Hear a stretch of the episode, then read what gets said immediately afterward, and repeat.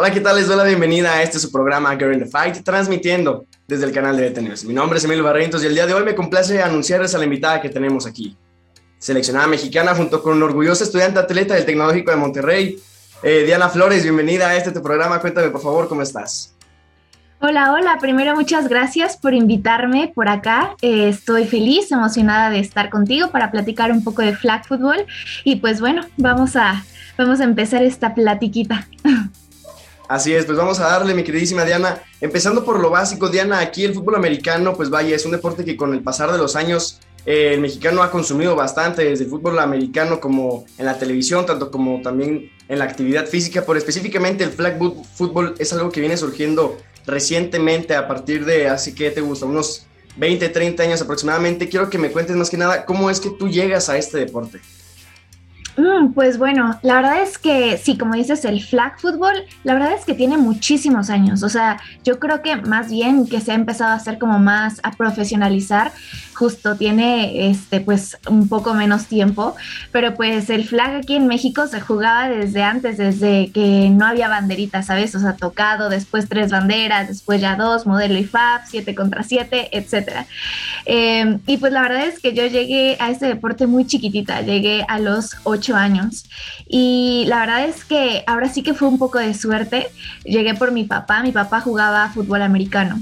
Entonces, él fue quien me llevó a mi primer entrenamiento. Entonces, pues bueno, él desde chiquitita me llevó a mi primer entrenamiento y desde ahí pues no he parado hasta ahora, ya 16 años jugando este deporte. Sí, vaya, y tú muy bien ahorita lo decías, el flag football, eh, si bien se viene jugando desde antes, ha evolucionado bastante. Pero Diana, desde tu perspectiva, eh, ahorita estás siendo quarterback para la selección mexicana y para tu universidad respectivamente, pero quiero que me cuentes, eh, sé que has jugado en otras posiciones dentro del campo y quiero que me cuentes, ahora como quarterback, ¿crees que esto te ha servido dentro del campo como para saber leer las jugadas y saber dónde van a estar tus compañeras? Claro que sí, la verdad es que, como dices, he pasado pues por todas las posiciones desde que era chiquita. Yo empecé jugando de corredora, jugábamos 7 contra 7, entonces empecé de corredora, luego de centro, luego de rush y de ahí me fui a la defensa, o sea, he pasado por todo e incluso en mundiales he jugado de receptora también. Entonces, eh, la verdad es que, como dices, te da un panorama muchísimo más amplio. Algo que a mí me encanta y un poco de la filosofía de mi primer coach, Julio Cañín Águilas Blancas, era que, pues, si tú juegas un deporte, a lo mejor no vas a ser experta en todas las posiciones, pero sí tienes que saber de todo. Él decía, o sea, es imposible que juegues flag fútbol o fútbol americano y que no sepas lanzar un balón. Y la verdad es que sí hay jugadores así, que, que solo son receptores y solo saben cachar, solo saben taclear, solo saben quitar cintas, etc. Entonces, la verdad es que crecer con esta mentalidad creo que me ha ayudado muchísimo. Al final creo que también saber un poquito de todo te hace entender mucho mejor el, deporte y te hace divertirte más, porque al final para mí lo que me ha dejado muchísimo, lo que he aprendido a lo largo de tantos años es que sea la posición que sea, eh, como jugadora primero tienes que enfocarte en ser atleta, atleta completo. No importa si eres solo coreback, romper con este paradigma, ¿no? De ah, el coreback solo lanza, el coreback es el que menos se mueve, el coreback es el menos atlético. La verdad es que a mí ha sido, pues sí, este game changer en mi carrera deportiva. ¿Por qué? Porque sí, soy coreback, pero sí, también soy la más atleta, sí, también puedo hacer de todo. Entonces creo que eso claro que te da un panorama mucho más amplio y te hace entender también más a tus compañeras. Entender, por ejemplo, ya hablando más específico de la posición, entender a tus receptoras, entender eh, la velocidad a la que hacen las rutas, por qué están corriendo cierta ruta, quién puede ganar un uno contra uno, quién está en una buena posición eh, mental, ¿no? Para el partido, a quién puedes explotar más, a quién tienes que darle aire, etcétera, etcétera, te da toda esta pues perspectiva. Entonces a mí me encanta, la verdad.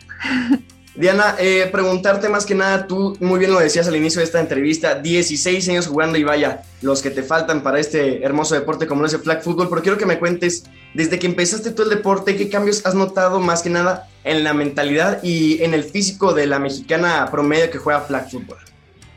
Mm, pues primero, yo creo que uno de los cambios más importantes ha sido justamente esta profesionalización o este tomar en serio el deporte.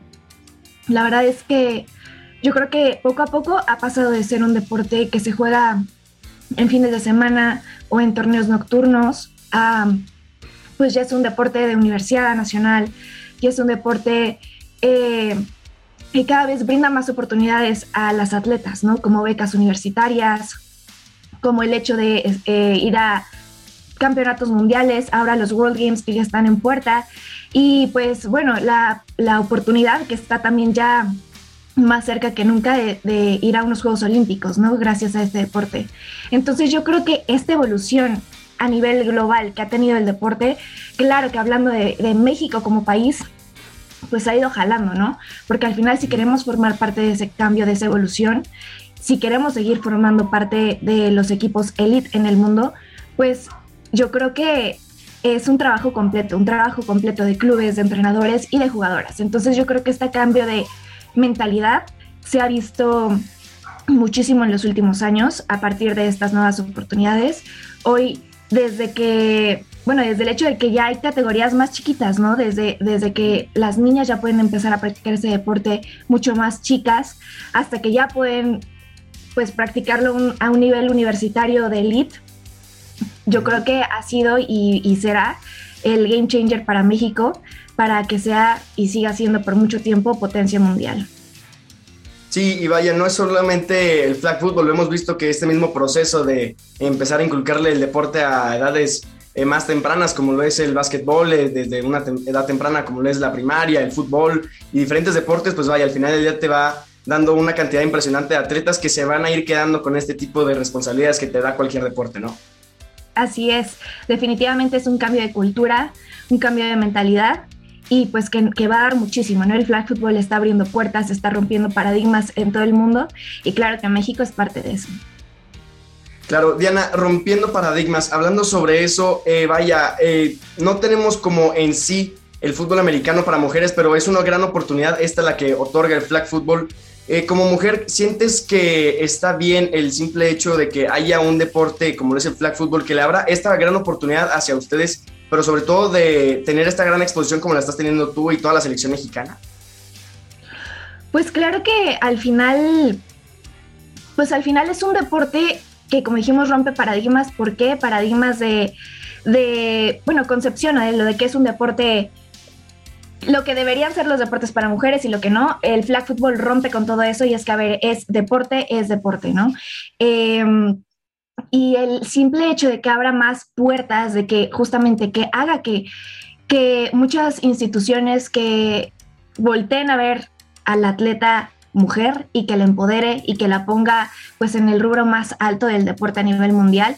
Creo que eso es definitivamente increíble. Yo cuando estaba chiquita creo que pues todo esto que está pasando ahora era un sueño, era un sueño desde ir a campeonatos mundiales, desde que fuera considerado un, deporte olímpico y hoy está en esa carrera, hoy estamos pues a punto de vivir un momento histórico que es el flag dentro de unos World Games, algo que no había pasado.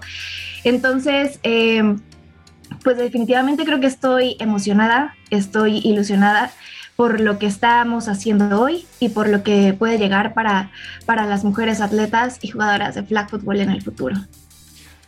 Sí, y obviamente, pues vaya, dejando el, el tema del sexo, pues obviamente como mexicano, como mexicana, enorgullece al final del día, eh, no importa el género que estés allá, ya sea en Jerusalén, en Italia, en cualquier parte del mundo, con la bandera de México y sobre todo aquí con el jersey en el pecho representando ya sea en cualquier competencia, ¿no?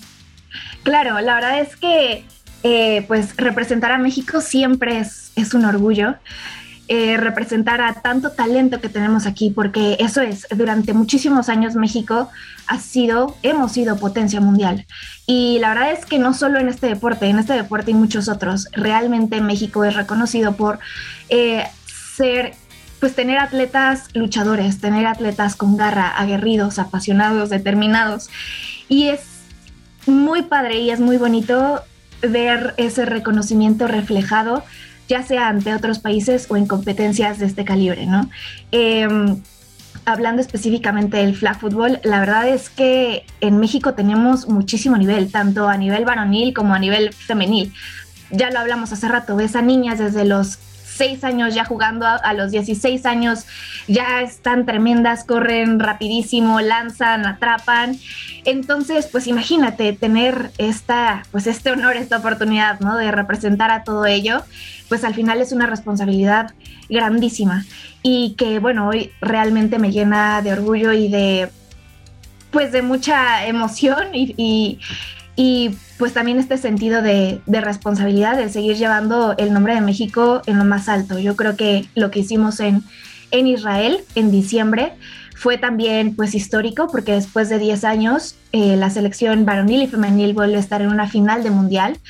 Ganamos ambas selecciones medalla de plata y pues ahora es como el, mínimo, ¿no? Que queremos alcanzar y obviamente llevar a México al oro a nivel mundial y que siga siendo referente y que esto pues impulse a su vez a más niñas y niños de, de, este, de este país a que, a que tengan esa ilusión, esa pasión, ese orgullo y, esa determinación de pues de seguir llevando a México en lo más alto, porque yo creo que eso está en nuestras manos y es responsabilidad de cada uno de nosotros. Yo siempre lo he dicho, no solo es de quien está pues a la cabeza, que en este caso seríamos ahorita pues las y los jugadores de la selección nacional, sino que es un trabajo en equipo, en equipo de comunidad de flag football hablando, ¿no? Porque depende de cada uno de nosotros la seriedad que le demos, qué tanto trabajemos, es, es lo que va a crecer este deporte al final. Y nosotros somos los que abrimos las puertas y oportunidades. Entonces, pues me encanta. Sí, y obviamente el simple hecho de llevar el nombre de México en un jersey, el representar a más de 120 millones de personas, suena una cosa simple, pero el día que te pones ese jersey, pues vaya, pesa bastante, no me dejarás mentir. Diana, ahora encaminándonos hacia el tema que tú ahorita estabas tocando de lo que pasó allá en Israel 2021, allá por el cierre del año, quiero que me cuentes ¿Cómo viviste tú la final? Porque fue una, una final bastante semi-amarga. Tú ahorita nos lo comentabas. Lamentablemente quedan en segundo lugar, pero después de 10 años, la selección mexicana de flag fútbol femenil regresa a una final. Sin embargo, ya vienen con un proceso enorme en el cual se venía jugando bien, se venían haciendo bien las cosas. Ahora te toca a ti representar a México en la final. Pierden 31 contra 21 ante Estados Unidos, el rival de siempre en cualquier competencia. ¿Cómo te sientes, Evaya, al quedar en segundo lugar en este torneo súper importante? Pues bueno, la verdad es que como dices, ahora sí que es una, pues son sentimientos encontrados. Es un, por un lado, claro que es orgullo, es alegría por lo que pues logramos como equipo. Como comentaste, pues fue un proceso bastante largo. Yo creo que comparado con otros mundiales, este fue mi cuarto mundial y puedo decirte que fue uno de los procesos más pesados, tanto mentalmente como físicamente, psicológicamente, porque se nos atravesaron muchas cosas, se nos atravesó una pandemia, o sea, con eso lo digo todo. Em, pasamos de un, el torneo se va a cancelar, se va a cancelar el mundial, lo van a cambiar de sede, de la incertidumbre de va a haber, no va a haber, de repente no puedes salir de tu casa y tienes que seguir entrenando porque al final el mundo no se detiene y eso nos pasa a todos los deportistas podrás estar pasando por lo que sea, pero el mundo no se detiene, tus rivales no se detienen. Entonces, pues desde encontrar las maneras de entrenar eh, tanto individualmente como equipo, ver video, eh, tener entrenamientos por Zoom, imagínate, durante un año. Eh, realmente pues fueron muchos esfuerzos sumados y ahí es cuando ves que realmente cuando se quiere se puede y tener todas estas pues determinaciones juntas de cada una de las jugadoras y jugadores, de coaches, que todos teníamos un objetivo en común, que todos estábamos dando el triple esfuerzo porque por la situación que estábamos viviendo a nivel personal, a nivel mundial, este, pues fue increíble, ¿no? Al final llegar allá y empezar a funcionar como equipo de la manera que lo hicimos, que al final fue un equipo, yo puedo decirte que no solo, no solo lleno de talento, sino también lleno de unión, lleno de corazón, lleno de pasión. Y yo creo que al final eso fue lo que nos conectó como, como una selección diferente, como un equipo diferente, que al final pues dio resultado, hizo cosas diferentes. Em, pues como dices, llegamos a la final y bueno, Estados Unidos siempre es y será yo creo que un, un rival digno, ¿no? Un buen rival. Eh, y lo sabíamos, lo sabíamos tanto nosotras como ellas al mismo tiempo, ¿no? De que, ok, México estaba y estaba eh, más fuerte que en otro momento, ¿no? Fue un partido pues al final de, ya sabes, los errores cuentan, los detalles cuentan cuando, cuando te enfrentas a tal nivel. Nos fuimos al medio tiempo nosotras arriba, este, sabíamos que eran cuestión de detalles, cuestión de no aflojar. Al final, ellas nos dan la vuelta. En los últimos 40 segundos del partido se van otros 7 puntos arriba. Entonces, pues bueno, la verdad es que deja también, o dejó en su momento un, un sentimiento, pues sí, un poco amargo, ¿no? Como de estuvimos muy cerca y al final, pues se fue, ¿no? Pero yo creo que cuando peleas un partido tan cerrado y en donde sabes que fueron detalles, fueron errores, pues no queda más que enfocarte en, mejorar, ¿no? Y en el qué sigue. Entonces yo creo que como equipo esa fue nuestra mentalidad, ok, logramos medalla de plata, pero queremos el oro, porque trabajamos para el oro y vamos a seguir trabajando por el oro. Después nos volvimos a enfrentar en la revancha en Los Ángeles durante la semana del NFL Experience y pues fue una historia totalmente diferente. Nos fuimos con una diferencia de puntos a favor nuestro. Igual al último del partido, últimos 40 segundos, casi, casi, eh, pues ahora sí que les regresamos la bolita, como ellas nos, las, nos, la, nos la dieron en el Mundial.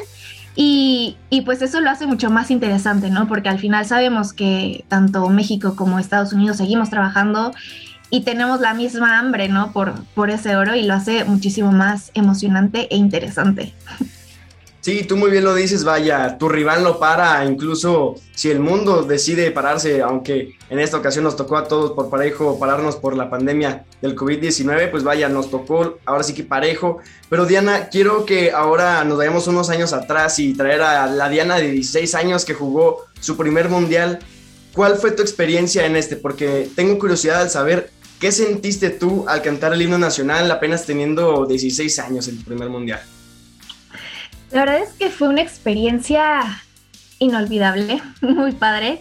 Eh, puedo decirte que yo creo que de las más fuertes incluso en mi carrera deportiva. ¿Por qué? Porque pues yo llegué muy chiquita, ¿no? Siendo la más chiquita de la selección. Y un proceso también, como todos los procesos de selección, larguísimos, eh, de tryouts, de pruebas, de tener que competir por un lugar con jugadoras también con muchísima experiencia que incluso ya habían sido campeonas mundiales. Entonces tener que pelear ese lugar y, defender y demostrar que, que pues lo merecía, ¿no? Y que, y que ahí estaba y, aquí que a pesar de la edad tenía la experiencia, la capacidad y la mentalidad, ¿no? Para estar ahí. Realmente en su momento fue un proceso duro, ¿no? Al final, este, pues bueno, se da, quedé en, la selección nacional, en mi primer mundial eh, para Grosseto, Italia.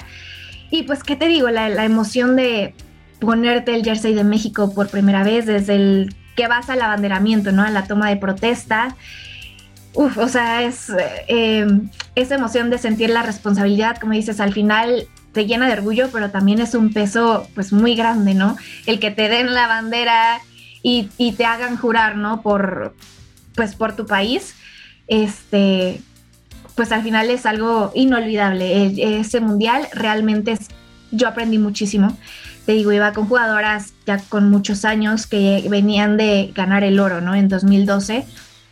Entonces, pues para mí fue llenarme de, experiencia, de conocimiento, de aprender, de ver, pisar el campo y ser parte de, de, ese mundial. Al final también a mí me llenó de, pues, de orgullo y de, yo creo que me hizo fijarme la meta clara de a dónde quería llegar. Yo quería llegar a, pues a llevar a México a lo más alto y, yo creo que desde ese momento supe que no me iba a detener en ese camino, en, ese proceso y pues hasta hoy eh, sigo, sigo en él, ¿no? Sigo trabajando por ello con el, con el mismo objetivo, con el mismo sueño, con la misma meta.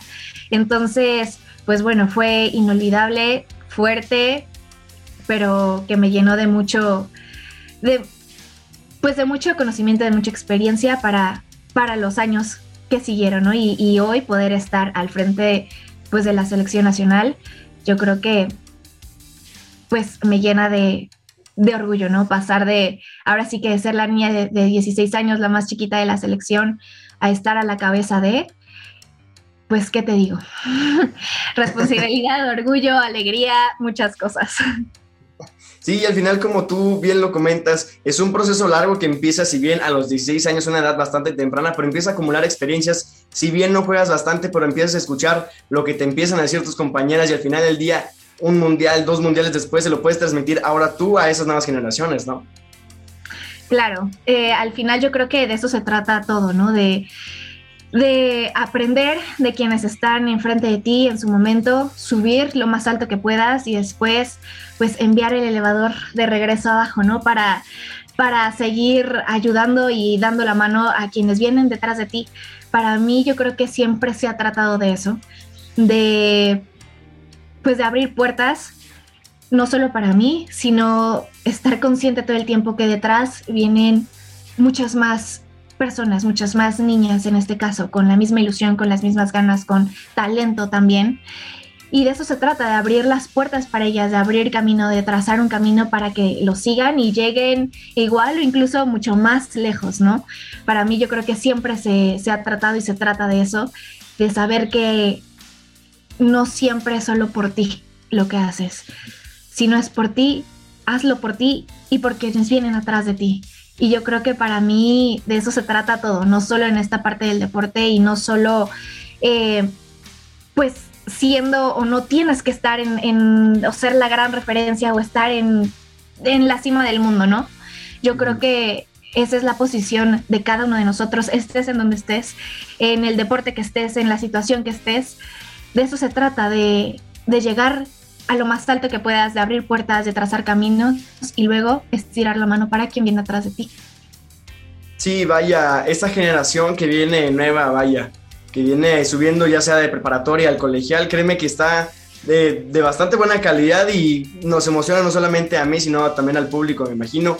Eh, lo que podemos lograr, ya sean unos World Games o, bueno, pues quién sabe, ¿no? Unos Juegos Olímpicos Los Ángeles 2028. Pero ahora, Diana, cambiando de tema, eh, aquí en DB nos interesa bastante la iniciativa Estudiante Atleta. Tú estudias en el Tecnológico de Monterrey. Quiero que me cuentes más que nada qué estudias y cómo es que llevas tu día a día siendo un estudiante atleta desde que te levantas hasta la hora de dormir. Ok, pues bueno, yo estoy en el TEC de Monterrey, Campus Santa Fe, estudio Mercadotecnia y Comunicación, ya estoy a punto de graduarme, me graduó este mayo, este, y la verdad es que pues ser estudiante atleta es un estilo de vida, sí, retador, eh, sí a veces complicado, sí a veces cansado, pero también lleno de mucha emoción, de mucha satisfacción, de muchas alegrías. Eh, para mí yo creo que ha sido la experiencia de vida pues de las más increíbles, ¿no? De las que me han marcado más y me ha dejado más, tanto a nivel atlético como a nivel personal. Em, y pues bueno, yo creo que yo creo que al final está llena de retos, ¿no? Para mí eso ha sido durante estos cuatro años y medio, ¿no? Desde lidiar con, con, la parte académica, la parte deportiva y saber que todo, pues todo es un conjunto, todo es una, una misma cosa y, y pues yo creo que para mí el llevar mi estilo de vida o mi día a día, eh, pues con esta mentalidad, me ha ayudado y me ha sacado muchísimo adelante, ¿no? Bien dicen que como eres en el campo, eres en la vida, entonces, este, pues yo creo que este mito o este paradigma de si eres deportista no puedes ser bueno en la escuela y si eres bueno en la escuela eres malísimo para los deportes es algo que ya tiene que romperse, que debe romperse para, para el, ahora sí que para el bien de todos, ¿no? Para, para, pues para superarnos como, como personas, atletas, estudiantes, porque yo creo que todo se trata de coherencia. Si quieres ser el mejor en el campo, puedes ser el mejor en la escuela y así ha sido para mí. Eh, mis rutinas del día a día, pues la verdad sí han, sí han sido un estar corriendo de un lado al otro todo el tiempo. Eh, si pasaste tú también por esto de ser atleta, estudiante, no me dejarás mentir, que es un, para mí era despertarse a las 5 de la mañana o hasta ahora lo hago todavía, ¿no? 5 de la mañana para llegar a entrenar a las 7 de la mañana, de 7 a 9 de la mañana, después desayunar corriendo, eh, ir a la sesión de gimnasio otra hora y media, dos horas, después tomar clases de 1 a 6, 7 de la noche, a veces terminar con clases a las 10 de la noche eh, ya en semestres más avanzados. Y es un hacer tarea mientras comes, comer mientras tomas clase, pero también estudiar tu playbook mientras haces tarea, ¿no? O sea, eh, pues ha sido eso, ¿no? Tratar de ser versátil, de encontrar la manera y yo creo que mientras te apasiona lo que haces, se encuentra la forma. Entonces, pues bueno, así han sido los últimos cuatro años y medio para mí, entre estudiar eh, el equipo de Borregos y la selección nacional. Eh, ha sido un sub y baja, pero muy emocionante y siempre lleno de, de retos nuevos y diferentes. Y si tú muy bien lo dices, pues vaya, es bastante desgastante, pero obviamente también tiene su parte, pues bueno, divertido, obviamente. Pero al final del día, Diana, no me dejarás mentir, es un sacrificio que pues no lo ves como tal un sacrificio porque disfrutas eh, el deporte, disfrutas hacer tu acción, como lo es en tu caso el flag football, y para eso necesitas obviamente la escuela, ¿no? Claro, la verdad es que yo creo que eso que acabas de decir es muy importante. Porque cuántas veces nos dicen es que para obtener lo que quieres tienes que sacrificar cosas, ¿no? Tienes que sacrificar unas cosas por otras. Y la verdad es que para mí, pues eso nunca ha sido, nunca se ha tratado de sacrificio. Eh, yo creo que el ser estudiante atleta eh, es un estilo de vida, es una elección, es algo que eliges. Eliges en el momento en el que te comprometes con el deporte que te encanta y te comprometes con tu crecimiento personal. Eh, sea lo que sea. Tal vez no eres atleta estudiante ahora, pero sí eres atleta y trabajas. Eh, sea lo que sea, el comprometerte yo creo que con tu pasión y con tu crecimiento es un estilo de vida y para mí eso ha sido, no, no ha sido cuestión de sacrificar, por ejemplo, esta parte dicen de, ay, la vida social, ¿no? Eh, de los amigos, de las fiestas, etc., etc. La verdad es que para mí nunca lo he sentido así, simplemente es un saber a dónde quieres llegar, priorizar qué quieres en tu vida, ponerte metas, ponerte sueños y trabajar por ellos. Y yo creo que cuando tienes las cosas bien claras y tienes un enfoque bien claro en lo que quieres, pues lo demás es ruido a tu alrededor. Y, yo creo que ese yo pensaría que es el trabajo más importante y al mismo tiempo más complicado para todos nosotros, el preguntarnos realmente qué quieres, realmente a dónde quieres llegar. Porque de verdad que cuando lo encuentras, no hay quien te pare y ya no hay este sentimiento de sacrificio, de me falta, de pero, simplemente hay encontrar el por qué, el cómo sí se puede y el qué sigue. Entonces, pues bueno, yo creo que es importantísima esta parte, encuentra lo que quieres, fíjate objetivos, sueña en grande, trabaja por ello y todo en la vida se va a dar. Sí, y bueno, eh, pues haciendo básicamente pues un resumen sobre lo que acabas de decir, es exactamente lo que aquí tratamos de inculcar, el amor por el deporte o hacia cualquier cosa sin importar eh, cuál sea, si le metes obviamente pasión y amor, pues vaya, va a salir fluido y no, no, se va a sentir como una carga. Pero ahora, Diana, moviéndonos de tema, eh, se, se, estuvo rumoreando durante algunos meses, ahora creo que ya se puede confirmar, que se quiere meter el flag football como deporte olímpico para Los Ángeles 2028. Quiero que me cuentes ¿Qué expectativas tienes sobre este, pues ya no rumor, sino noticia, eh, sobre este, vaya, acercamiento del flag football hacia un deporte olímpico? Pues realmente es que a lo largo de los últimos años, digo, el flag football ha crecido de manera impresionante en todo el mundo. Si bien ya se jugaba en muchos países, era una comunidad tal vez un poco dispersa, ¿no? Eh, eh, pero pues bueno, cada vez crece más, cada vez los equipos de los países se preparan más. Eh, y, como hablamos al principio, ¿no? el simple hecho de que haya más oportunidades hacen que este deporte sea un deporte más profesional ¿no? de, lo que, de lo que ya era.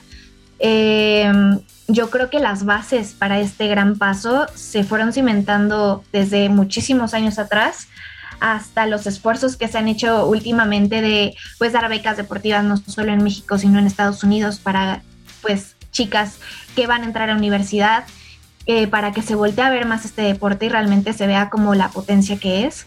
Eh, como dices, ya no es, ya cada vez es más una realidad que un sueño, ¿no?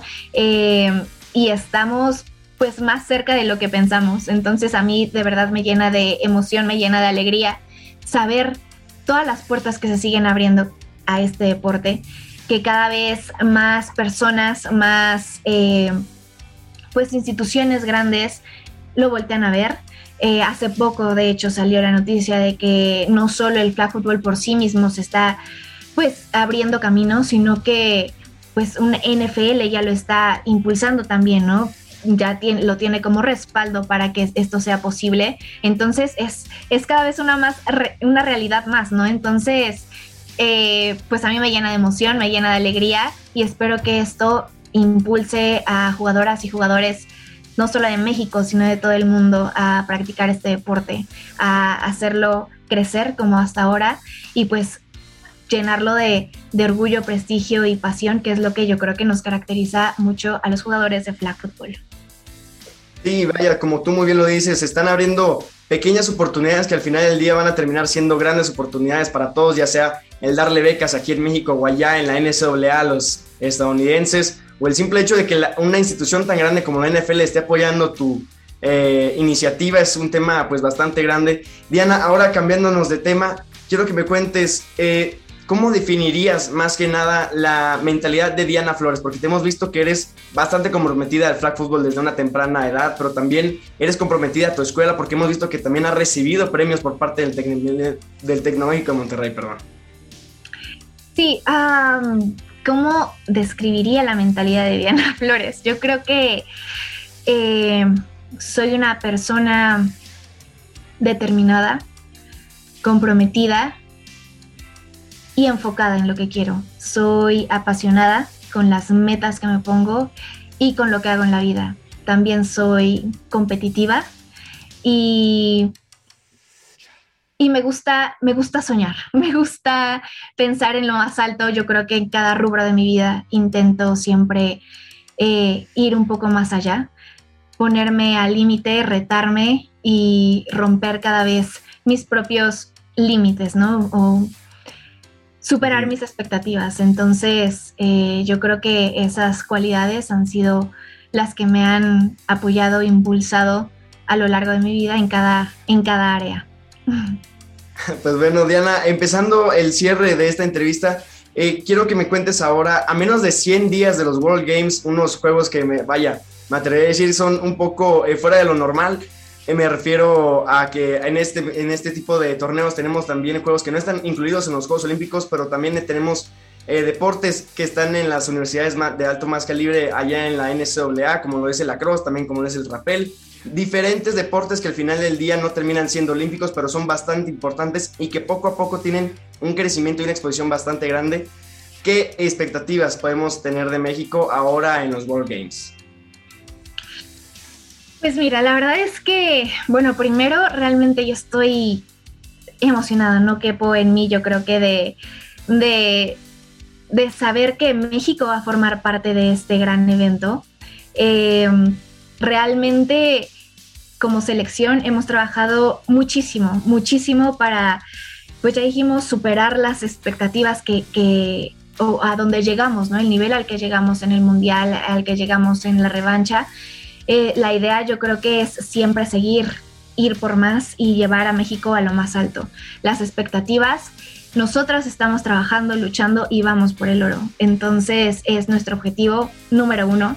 Yo creo que trabajamos por ello todos los días, es lo que tenemos en mente y si bien yo creo que va a ser un espectáculo porque van los ocho mejores países del mundo, a diferencia de un mundial, en un mundial van 22 países del mundo y, se hacen grupos y eh, clasificatorios, etcétera. Aquí van los ocho mejores países, lo que quiere decir es que cada partido es un duelo. Entonces, eh, pues emocionada por saber que va a ser una competencia pues fuerte y con el objetivo, claro, vamos por el oro y vamos a hacer todo lo que esté en nuestras manos para traer el oro a casa.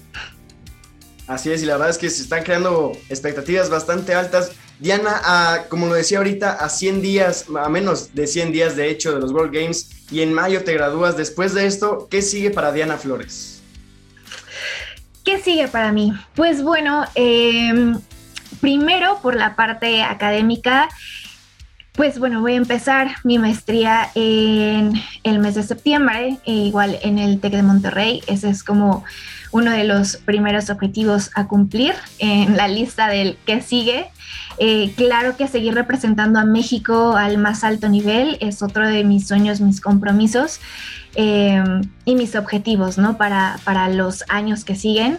Eh, pues ahora ya hablamos de los Juegos Olímpicos, el, llegar a unos Juegos Olímpicos, digo, falta un rato, pero, pero sigue siendo el sueño y el objetivo, ¿no? Estar ahí y seguir al más alto nivel, que como dicen, llegar muchas veces no es lo más complicado, sino mantenerte arriba, ¿no? Entonces, pues ya veremos qué tal eh, estos años que vienen y pues realmente seguir aportando al crecimiento de este deporte como atleta y un poco ya fuera de, eh, actualmente soy parte del Comité Internacional de Atletas de IFAF.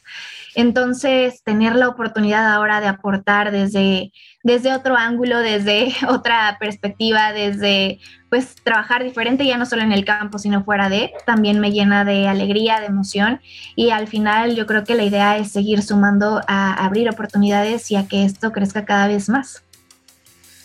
Sí, pues obviamente te deseamos la mejor de las suertes, Diana, ya sea en el ámbito deportivo, en el social y obviamente en el profesional, ya sea en tu carrera o en el flag football, pues bueno, te deseamos la mejor de las suertes. Diana, ahora sí cerrando esta entrevista, si quisieras dar un mensaje a toda la audiencia que nos está viendo, simplemente dejar tus redes sociales, el micrófono es tuyo.